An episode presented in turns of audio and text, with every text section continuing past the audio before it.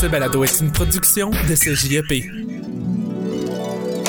Pourquoi pas entreprendre est un balado qui vous permet de découvrir toutes les différentes facettes de l'entrepreneuriat régional, le tout avec différents invités et sujets à la fois intéressants et cultivants. Allons à la rencontre de ces étudiants en gestion de commerce au Cégep de Jonquière et de leur invités au fil d'une discussion entrepreneuriale. Bienvenue dans ce deuxième épisode de Pourquoi pas entreprendre, où moi-même, Olivier Genet et Tania Duchesne-Caron allons discuter avec Jean-Samuel Allard, qui est le copropriétaire de l'entreprise régionale et familiale Eugène Allard. En effet, l'entreprise se transmet de génération en génération depuis 1920. Aujourd'hui, avec notre invité, plusieurs sphères de l'entrepreneuriat seront abordées, dont le reprenariat et l'expansion à plus grande échelle. La discussion que nous avons entretenue avec Monsieur Allard était très captivante et enrichissante pour les jeunes entrepreneurs en devenir. Nous espérons que vous l'apprécierez autant que nous. Bonne, écoute! Que- Allô Jean-Samuel, ça va bien? Bon matin, moi ça va très bien, ça peut pas aller mieux. Vous, comment ça va? Oui, ça va bien, merci. Ça va super bien. Donc euh, moi, en fait, j'aimerais dé- débuter en te demandant euh, de nous parler un peu de ton parcours euh, professionnel. OK, en commençant par le parcours scolaire. Euh, ouais, exactement. OK, good. Euh, écoutez, moi, c'est assez bizarre mon parcours scolaire. En fait, j'ai commencé en étudiant en, en technique policière. Fait que ça n'a aucun lien avec le monde des affaires. Euh, j'ai fait ça au collège d'Alma. J'ai fait mes trois ans en technique policière. Je suis allé à Nicolette par la suite. Mais en fait, après ma technique policière, bien, j'avais commencé un bac en finance à l'université. Et puis mes parents étaient en affaires. Fait que c'est à peu près là que j'ai commencé à m'intéresser au monde des affaires. Et puis euh, quand j'étais allé à Nicolette, en fait, euh, à l'école nationale de police, ben c'est là que j'ai dit non, non, j'ai dit moi c'est pas ma, c'est pas ma place. Fait que j'ai dit non, j'ai dit je continue vers le monde des affaires. Je, je finis mon bac, je faisais un bac en finance à ce moment-là. Et puis c'est là que je me suis tourné vers le monde des, des affaires. Donc j'ai fait mon bac en finance à Bishops en anglais euh, en Estrie à ce moment-là. Et puis euh, je travaillais en fait comme temps partiel euh, pour l'entreprise de mes parents, Général Cuisine et Tendance. Puis quand je suis sorti de l'université, euh, on a décollé un projet qui s'appelait le Chaque Santé, mon frère et moi. Puis ça a été comme ma première intégration au monde des affaires. Par la suite, qu'est-ce qu'on a fait? Ben, on a intégré le Chaque Santé au commerce Eugène Allard Cuisine et Tendance. Et puis, tranquillement, pas vite, on a repris l'entreprise familiale de mes parents, Eugène Allard Cuisine et Tendance. OK. Euh, lorsque vous étiez plus jeune, là, dans le fond, votre but, c'était pas nécessairement de reprendre l'entreprise familiale, là, comme on... Ben, en fait, j'ai toujours hésité entre deux côtés. La technique policière, ben, en fait, être police ou être en affaires. Puis il est venu un stade où que je voulais faire quelques années police, dans, en- entre, mettons, 22, 25, 27 ans. Puis après ça, on m'a tourné vers le monde des affaires. Puis là, finalement, en vieillissant, j'ai dit, ça fait pas de sens. Fait que j'ai dit, je peux pas faire les deux, fait qu'il faut que je choisisse. Puis finalement, ben, je me suis intéressé à l'entreprise familiale. Puis j'ai là- C'est là que j'ai compris c'est quoi que c'était. Et puis c'est là que j'ai dit, non, non, j'ai dit ma place est là. Mais je trouve que les deux métiers ils se ressemblent quand même dans le sens que dans les deux, c'est quand même, tu tu vis des émotions fortes, t'es toujours dans le challenge, euh, dans le dépassement de soi. Fait que je trouve que quand même les deux se ressemblaient un peu. Fait que tu t'avais comme pas pris ça au hasard, tu sais, dans le sens que. Ben, en fait, c'est sûr que t'as un peu raison parce que euh, moi, je je peux dire que j'étais un gars de challenge. Fait que euh, j'adorais.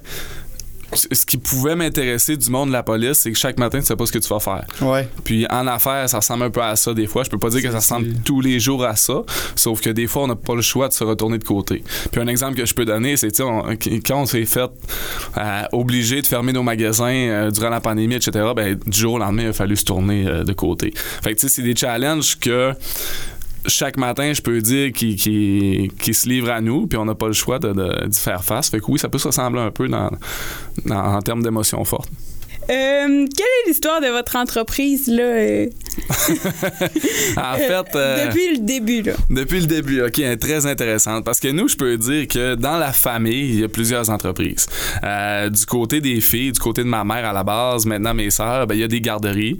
Mais sinon, si on pense juste au côté Eugène Allard, ben, ça date de là, 89 ans, 1933. Puis ça, Eugène Allard, dans le fond, c'est mon arrière-grand-père. Fait que mon arrière-grand-père, lui, avait commencé à livrer des produits d'emballage, papier de toilette, etc., en vélo.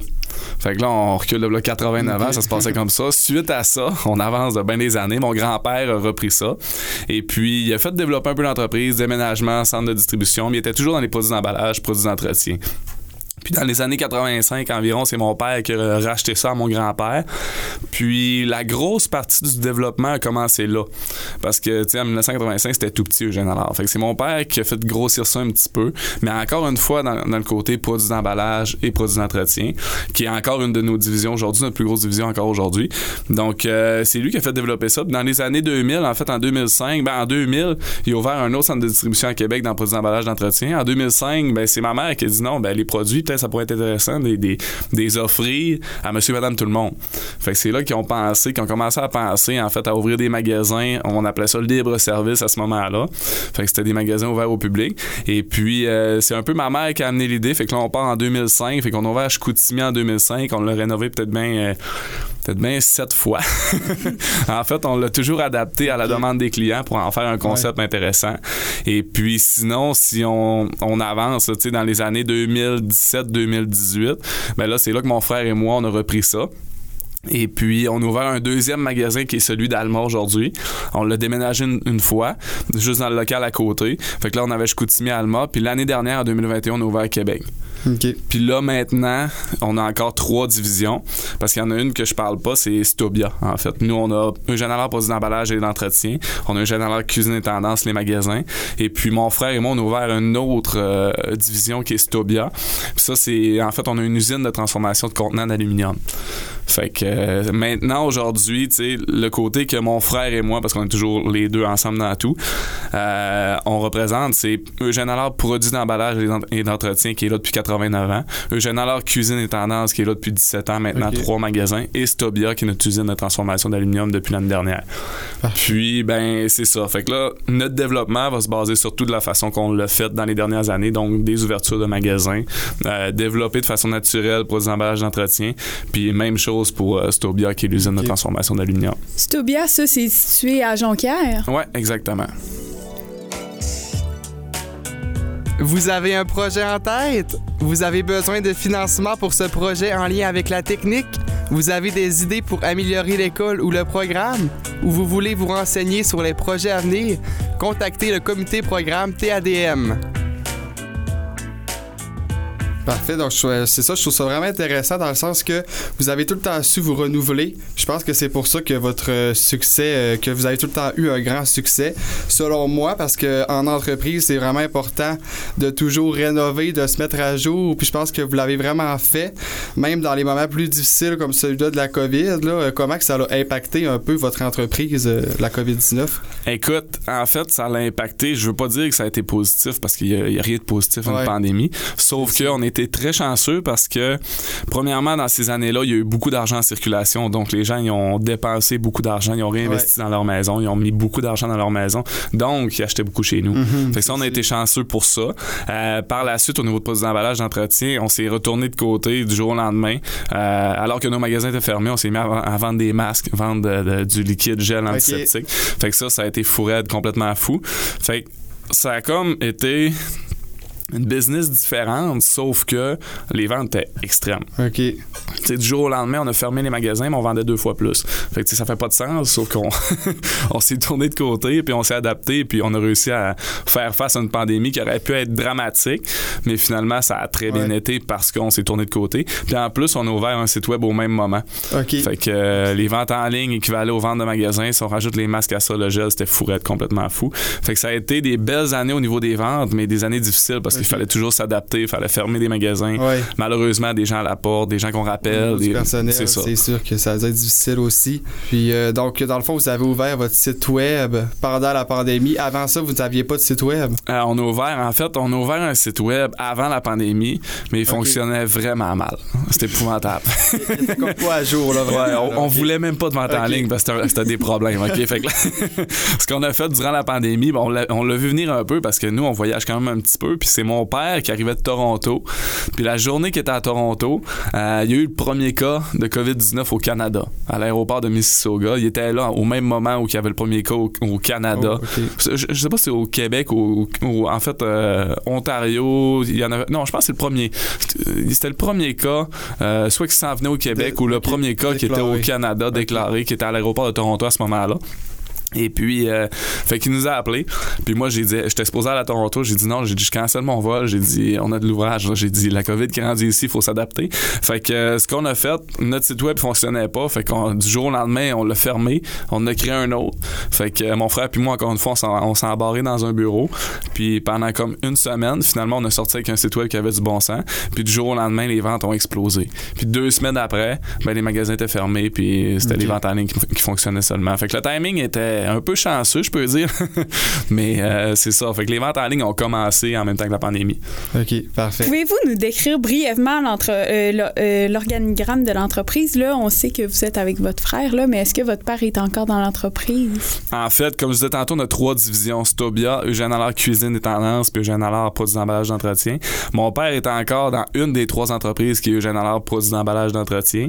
Euh, sinon, Stobia, euh, au niveau de la direction, mon frère puis moi, on est impliqués les deux, sauf que c'est lui qui s'occupe des opérations. C'est lui le président de Stobia. Puis tandis que dans les magasins, on est mon frère et moi encore une fois, sauf que c'est moi le président, c'est moi qui s'occupe des magasins, puis lui s'occupe de l'usine. Donc, ce qu'on fait, c'est qu'on se fait des comptes rendus, des meetings de temps en temps. Mais on a chacun, euh, mon père, moi et mon frère, notre division à gérer et à, et à développer, effectivement. Donc, euh, puis en dessous de nous, ben, tu sais, il y a des directeurs de département, des directeurs de magasins, etc. Puis, euh, en fait, moi, j'aurais aimé, euh, t'en as parlé un peu tout à l'heure, là, mais j'aurais aimé que tu me parles un peu de, dans votre entreprise, des bons et des, et des moins bons coups que vous avez, euh, que, vous- que vous avez eu là? Et la liste est longue. En fait- commencer par les bons. Ouais, commençons par. Ben, écoute, commençons par un bon puis un, un moins Ouais, bon en même temps. Tu sais, le, le- le site web. Tu sais, le site web, écoutez, ça a été. euh, ça a été euh, épouvantable au début. Comme je disais, on voulait même pas de vente en ligne, on voulait pas de référencement nulle part, on voulait pas que ça sorte, on voulait juste avoir un site web. Fait qu'on dirigeait pas les gens vers des produits, mais on essayait de diriger les, les gens vers nos magasins parce qu'on n'était pas bon en ligne. Fait que ça, c'est un très mauvais coup qu'on a fait. Par la suite, ben, un bon coup, c'est qu'on s'est reviré de côté, puis en une semaine, on a créé un site web qui avait du bon sens, puis peut-être en trois semaines, il y avait l'équivalent des ventes d'un magasin. Fait, que euh, c'est sûr, ça, ça a été un bon coup par la suite, mais basé sur un mauvais coup. Euh, sinon, quel autre bon coup qu'on a fait? Euh, ben, Stobia, c'est un bon coup. Stobia qu'on a ouvert en 2021, euh, c'est un très bon coup parce que ça vient parce que Eugène Allard, produits d'emballage d'entretien, il vend des, des contenants alimentaires. Il vend des, des- des produits d'emballage alimentaire, en fait. Puis, au moment où on a décidé de décoller Stobia, eh bien, euh, c'était parce que Eugène Allard, produits d'emballage d'entretien, n'était plus capable de s'acheter des contenants d'aluminium. L'importation a commencé à être difficile, les conteneurs coûtaient cher, euh, la disponibilité des stocks était vraiment difficile. Fait que nous, on a dit pourquoi on fait pas là, les contenants d'aluminium? Pourquoi, tu sais, du- pourquoi on n'achète pas les machines au lieu d'acheter les contenants? Puis on va y faire, nous autres, les contenants. Fait que, tu sais, ça, c'est une belle shot parce que finalement, ben maintenant, c'est Stobia, ça vend un général pour des emballages d'entretien et à ses compétiteurs. Parce que c'est rendu trop gros pour juste vendre à un client. Fait que ça, ça a été une belle shot. Ça a été, on a trouvé un- une faille dans le marché qui était les contenants d'aluminium à ce moment-là. C'était rendu presque impossible d'en importer. Euh, sinon, les, les, ceux qui en vendaient aux États-Unis, ben à ce moment-là, ils voulaient pas vendre au Canada. Fait que c'était un, un marché difficile. Fait que du jour au lendemain, encore une fois, on a dit bon, ben nous autres, on va acheter des machines. Fait qu'on a décollé un projet. Et puis euh, finalement, c'était un peu avant la pandémie qu'on a décidé ça. Mais le marché était difficile déjà. Et puis, euh, finalement, c'est durant la pandémie qu'on l'a décollé. Puis c'est aujourd'hui qu'on voit que c'est une très belle shot. Fait que euh, sinon, sinon, sinon, que je peux dire, un autre bon coup, en fait, euh, tu sais, on, on en fait plusieurs, des bons et des mauvais, de, de- de- d'une façon euh, Ouais. hebdomadaire. En fait, à toutes les semaines, des fois on se trompe, des fois on en fait des bons. Un autre bon coup qu'on, qu'on a fait, c'est le magasin de Québec. La façon qu'on l'a ouvert, tu sais, nous on a toujours ouvert des magasins, mettons Chicoutimi puis Alma, on a ouvert un petit magasin, puis on l'a grossi. Mais finalement, ça a pris sept ans avant de se dire on va ouvrir un autre magasin. tu sais. Tandis qu'à Québec, ben, on a parti de zéro, on a parti d'un local vide qui était déjà très beau. Au lieu de partir petit, on a parti un peu plus gros. Un peu plus gros, on l'a bien négocié. Puis ça, ça a fait qu'on a été capable d'ouvrir un magasin euh, que après l'année 1 est à son plein potentiel. Fait que ça, c'est les deux, les deux dernières belles shots, les trois dernières belles shots qu'on a faites, c'est vraiment site web, magasin de Québec et. Ce projet est réalisable grâce à Desjardins, Caisse populaire des Plaines boréales en Normandie.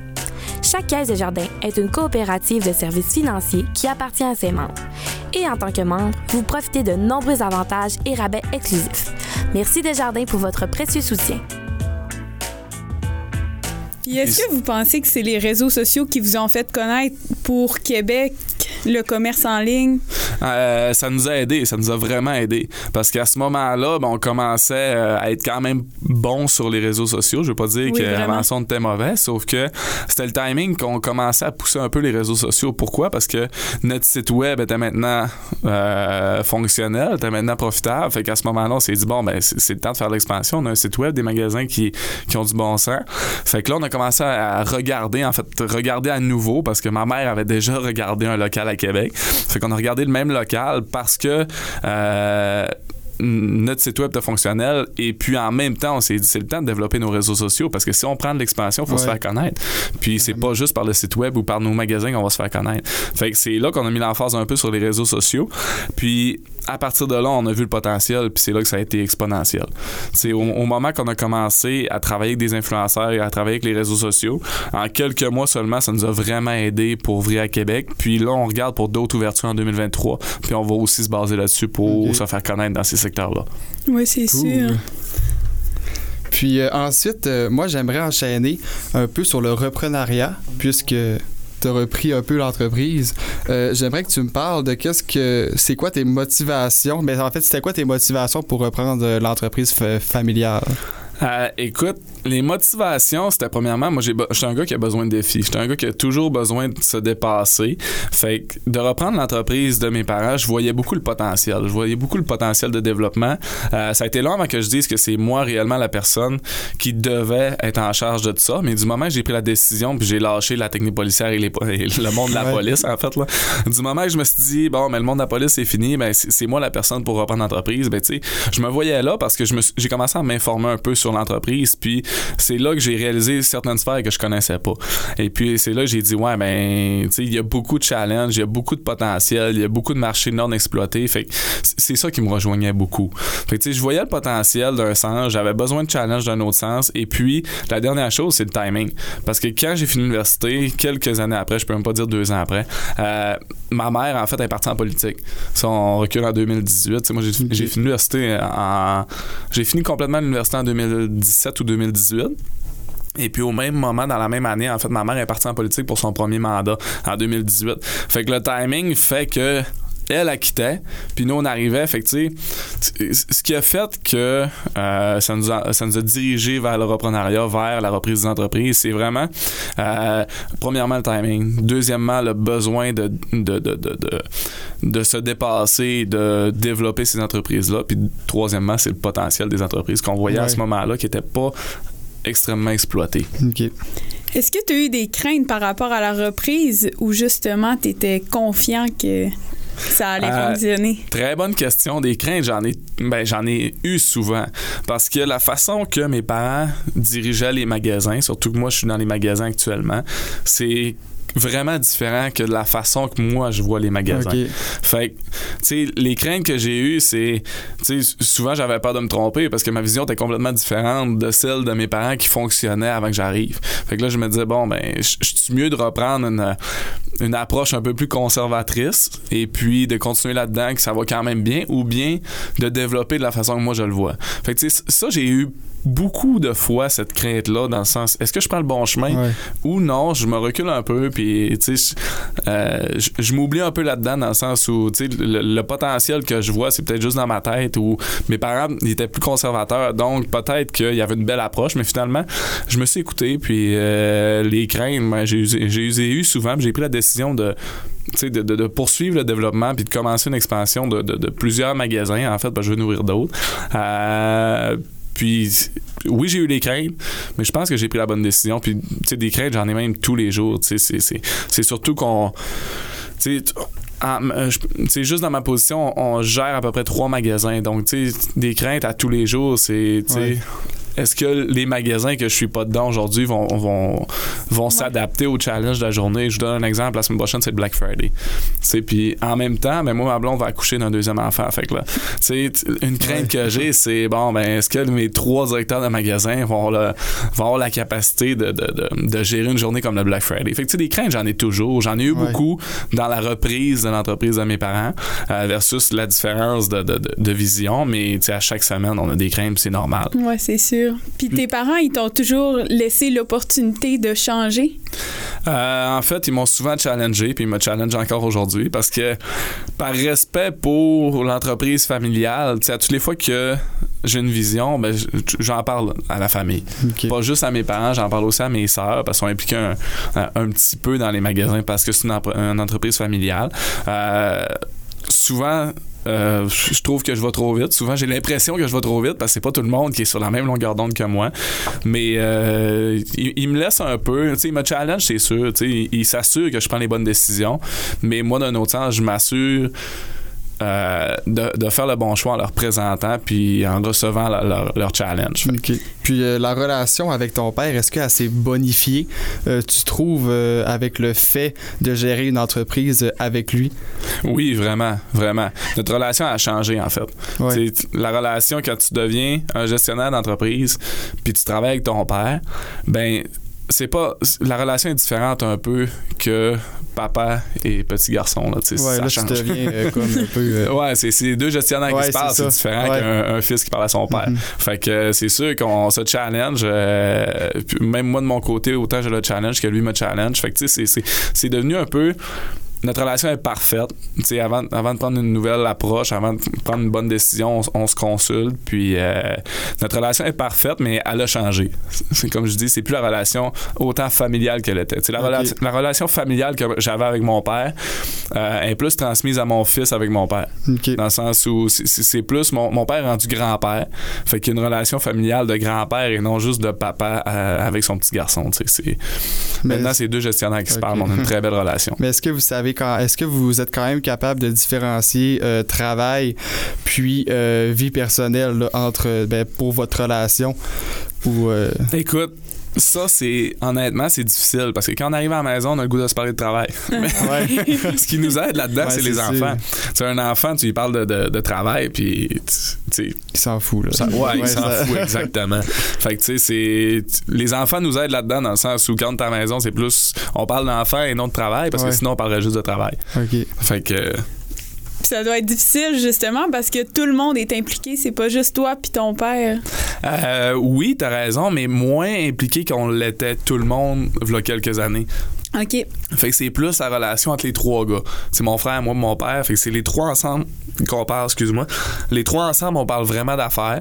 Puis quand on est la famille au complet ensemble, ben il y a beaucoup de petits-enfants. Fait que c'est là que le, le monde des affaires se met de côté. Et si on est juste les trois gars ensemble, on parle de travail.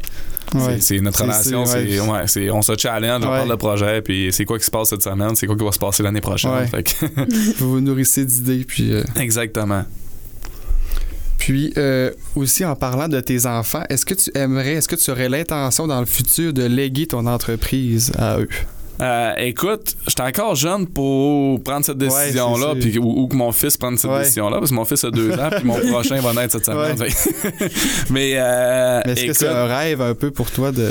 je pense que ça peut devenir un rêve, mais ça, je vois pas ça comme une obligation. Moi, moi, mes parents m'ont jamais forcé à reprendre l'entreprise, m'ont jamais poussé vers là. J'étudiais comme policier, puis je savais même pas où je voulais m'aligner. C'est pas mes parents qui ont dit non, non, tu t'en vas dans le monde des affaires. Puis j'adore cette approche-là. Mon, mon, mon fils, c'est un exemple, c'est une parenthèse. Mon fils, il adore jouer au camion, tu sais, au Ok. pelle mécanique. Puis ma blonde me dit souvent Ah, ben, il sera pas dans les magasins. Je dis correct, je chaufferai sa pelle mécanique, tu sais. fait que je vois pas de pression à ce niveau-là, tu sais. On est en 2022, tu sais, c'est le monde des affaires a changé. Il y a beaucoup Ouais, de transactions, il y a beaucoup d'acquisitions, il y a beaucoup de- d'expansion. C'est- je je veux pas miser sur la reprise de mes enfants. Il est beaucoup trop tôt, premièrement. Deuxièmement, c'est que je trouve que le monde des affaires a changé. OK. Fait que tu vas voir un peu avec le futur euh, qu'est-ce qu'il va apporter. Ça va dépendre des intérêts Ouais. des enfants. Aussi, ça, surtout. Merci à notre fier partenaire Les Délices du Lac-Saint-Jean, qui, par son fidèle soutien, a généreusement offert quatre coffrets trio découvertes classiques à nos précieux invités du balado Pourquoi pas entreprendre. Ce cadeau parfait pour le plaisir d'offrir contient une confiture de bleuets biologiques traditionnelle avec des fruits entiers, une tartinade de bleuets biologiques moins sucrée et plus acidulée, et finalement un beurre de bleuets biologique à la texture soyeuse et sans pépins. Puis, euh, si maintenant on parle d'expansion de l'entreprise, que tu en as parlé un peu tout à l'heure, euh, comment est-ce que il t'est venu l'idée d'étendre à plus grande échelle? Euh, ben, tu sais, moi, je reste un petit gars du Saguenay. En fait, du Saguenay-Lac-Saint-Jean. On a ouvert un magasin à Chicoutimi, on a ouvert un magasin à Alma en premier. Puis, tu sais, mon background vient de là. Puis, quand on a ouvert un magasin à Québec, il est venu à son plein potentiel en même pas un an.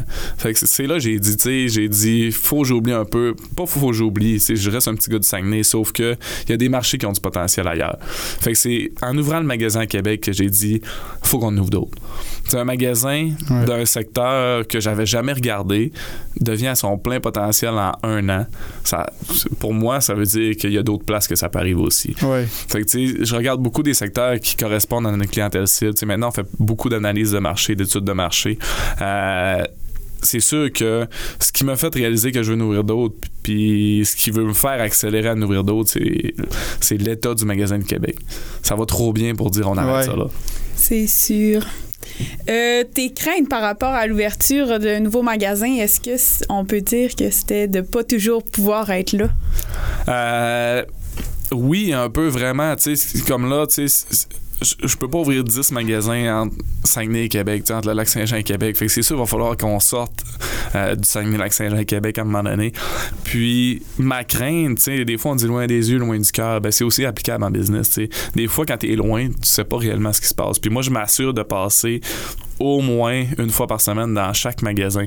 Mais, tu sais, si on devient avec des, ma- avec des magasins ailleurs Ouais. qu'au Saguenay-Lac-Saint-Jean puis à Québec, Ça va être difficile. ben, c'est ça, exactement. Fait que là, c'est là qu'il faut que tu structures un peu euh, la hiérarchie d'une façon différente. Ça te prend des gens aux opérations, puis... mais c'est faisable, sauf que mes craintes sont à ce niveau-là.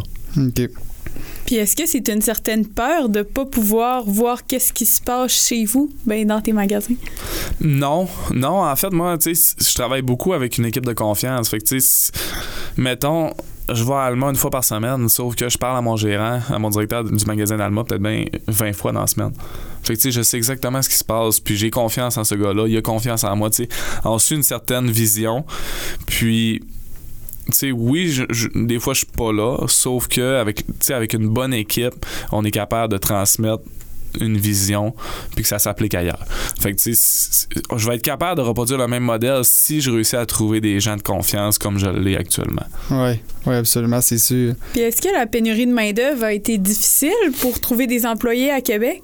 Euh, écoute, oui, dans certains domaines, sauf qu'on a été chanceux parce que nous, en fait, euh, dans nos magasins, le type d'employé qu'on recherche est un peu différent que dans les domaines qui ont vraiment de la pénurie de main-d'œuvre. Dans sens où on a, vu- on a vécu la pénurie de main-d'œuvre dans d'autres entreprises beaucoup plus que dans nos magasins. Tu sais, je donne un exemple dans nos entrepôts, dans nos, sur la livraison pour produits d'emballage d'entretien, la pénurie de main-d'œuvre est vraiment euh, plus présente que dans les magasins. Fait que, tu sais, ça dépend des secteurs. On, on a eu de la misère avec la pénurie de main-d'œuvre dans certains départements, dans d'autres qu'on ne sent même pas. Ok. Fait que ça dépend vraiment du secteur d'activité. Dans la boutique, ça allait, ça allait quand même bien au niveau de la, de la pénurie. euh, Ça allait quand même bien, honnêtement. Dans les trois magasins, ça allait quand même bien. J'avais de la misère à me trouver des gars d'entrepôt pour nos petits entrepôts de magasins, sauf que, euh, tu sais, quand on parle de 30 employés, c'est peut-être un ou deux employés qui me manquaient, alors que dans d'autres départements, il me manquait des fois de 30 à 40% de mon staff. Fait que, euh, dans les magasins, ça allait quand même très bien. J'ai- pas vu de différence vraiment depuis le moment qu'on parle de pénurie de main-d'œuvre versus avant. OK. Fait que c'est surtout dans nos départements de distribution dans postes d'emballage d'entretien. OK, parfait. Puis, euh, selon toi, ce serait quoi euh, la clé du succès qui a fait en sorte que l'entreprise a perduré au fil des générations?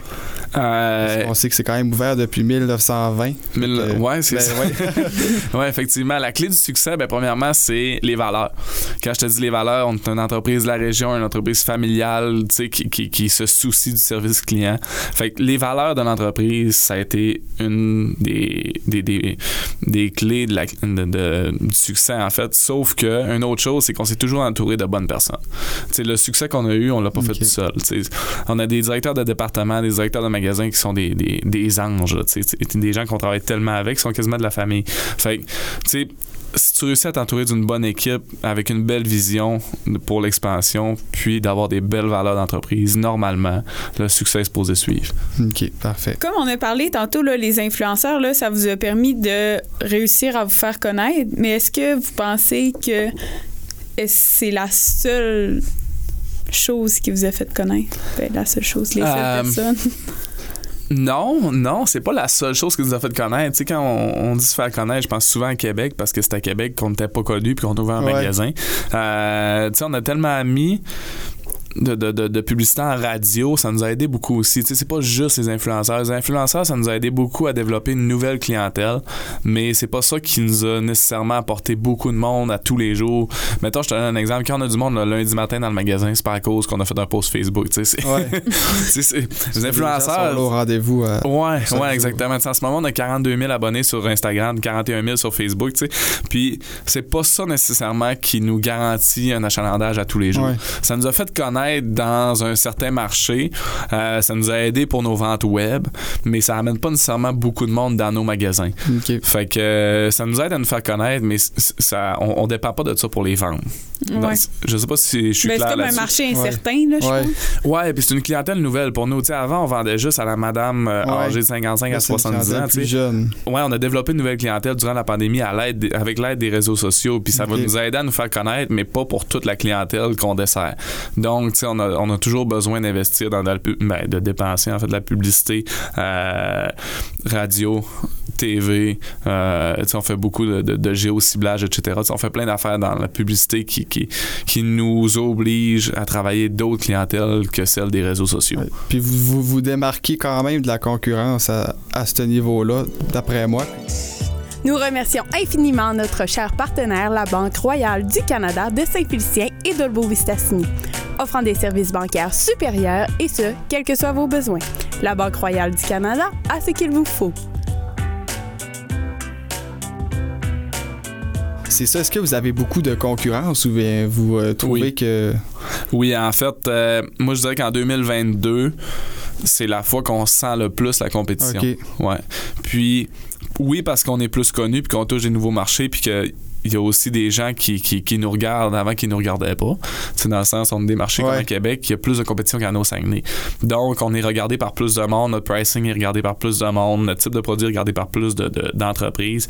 Donc, je pense qu'en 2022, la compétition est de plus en plus féroce, puis est féroce avec nos clients, nos, nos compétiteurs directs, mais aussi avec les compétiteurs indirects. Tu sais, je donne un exemple. Tu sais, moi, je vends 35 types de grille-pain, mais si Costco il en met un sur son plancher, c'est une compétition directe, même si Costco reste un, un compétiteur indirect. Mais je dois me soucier de beaucoup plus de compétiteurs qu'avant. Avec le web, avec la- la- la- l'affichage des prix, avec euh, la disponibilité des produits en ligne, les gens ont vraiment plus accès à plusieurs entreprises versus avant. Tu sais, avant, Ouais. avant, mettons, je te donne un exemple, tout le monde à Chicoutimi, en tout cas, j'ai l'impression que beaucoup de monde à Chicoutimi achetait sa vaisselle chez nous. Tandis que maintenant, quelqu'un qui cherche de la vaisselle, ben, il l'écrit sur Google, puis il y a plein d'entreprises qui sortent. Ouais. Ouais. Fait que, tu sais, le, marché a changé, puis je pense que la compétition est plus féroce que jamais. Puis Amazon, est-ce que ça a quand même affecté vos ventes aussi? Parce que je sais qu'Amazon, avec la pandémie, tu sais, ça a vraiment euh, monté en flèche Ouais. les ventes. Ouais, ben en fait, euh, tu sais, nous aussi, avec la, pandé- la pandémie, nos ventes ont monté en flèche.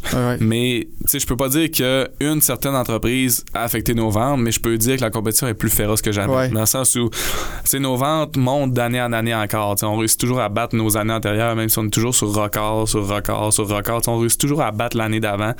Euh, donc, c'est sûr que c'est pas une entreprise qui vient nous affecter directement notre chiffre d'affaires parce qu'on bat toujours le chiffre d'affaires de l'année antérieure. Mais, c'est le moment où on doit le plus se méfier Ouais. d'entreprises différentes. OK. Fait que c'est pas. Je, peux pas dire qu'Amazon nous a enlevé des ventes, mais d'un certain sens, le, le- le- je dis souvent le blend, donc le mix de toutes les entreprises qui affichent des produits, ça vient nous chercher une vente de temps en temps, c'est sûr. Comme on le fait à eux aussi. Ouais. C'est, c'est... Puis c'était quoi les produits? Ben c'est en fait, c'est quoi les produits que vous vendez le plus euh, à Eugène alors pour la clientèle?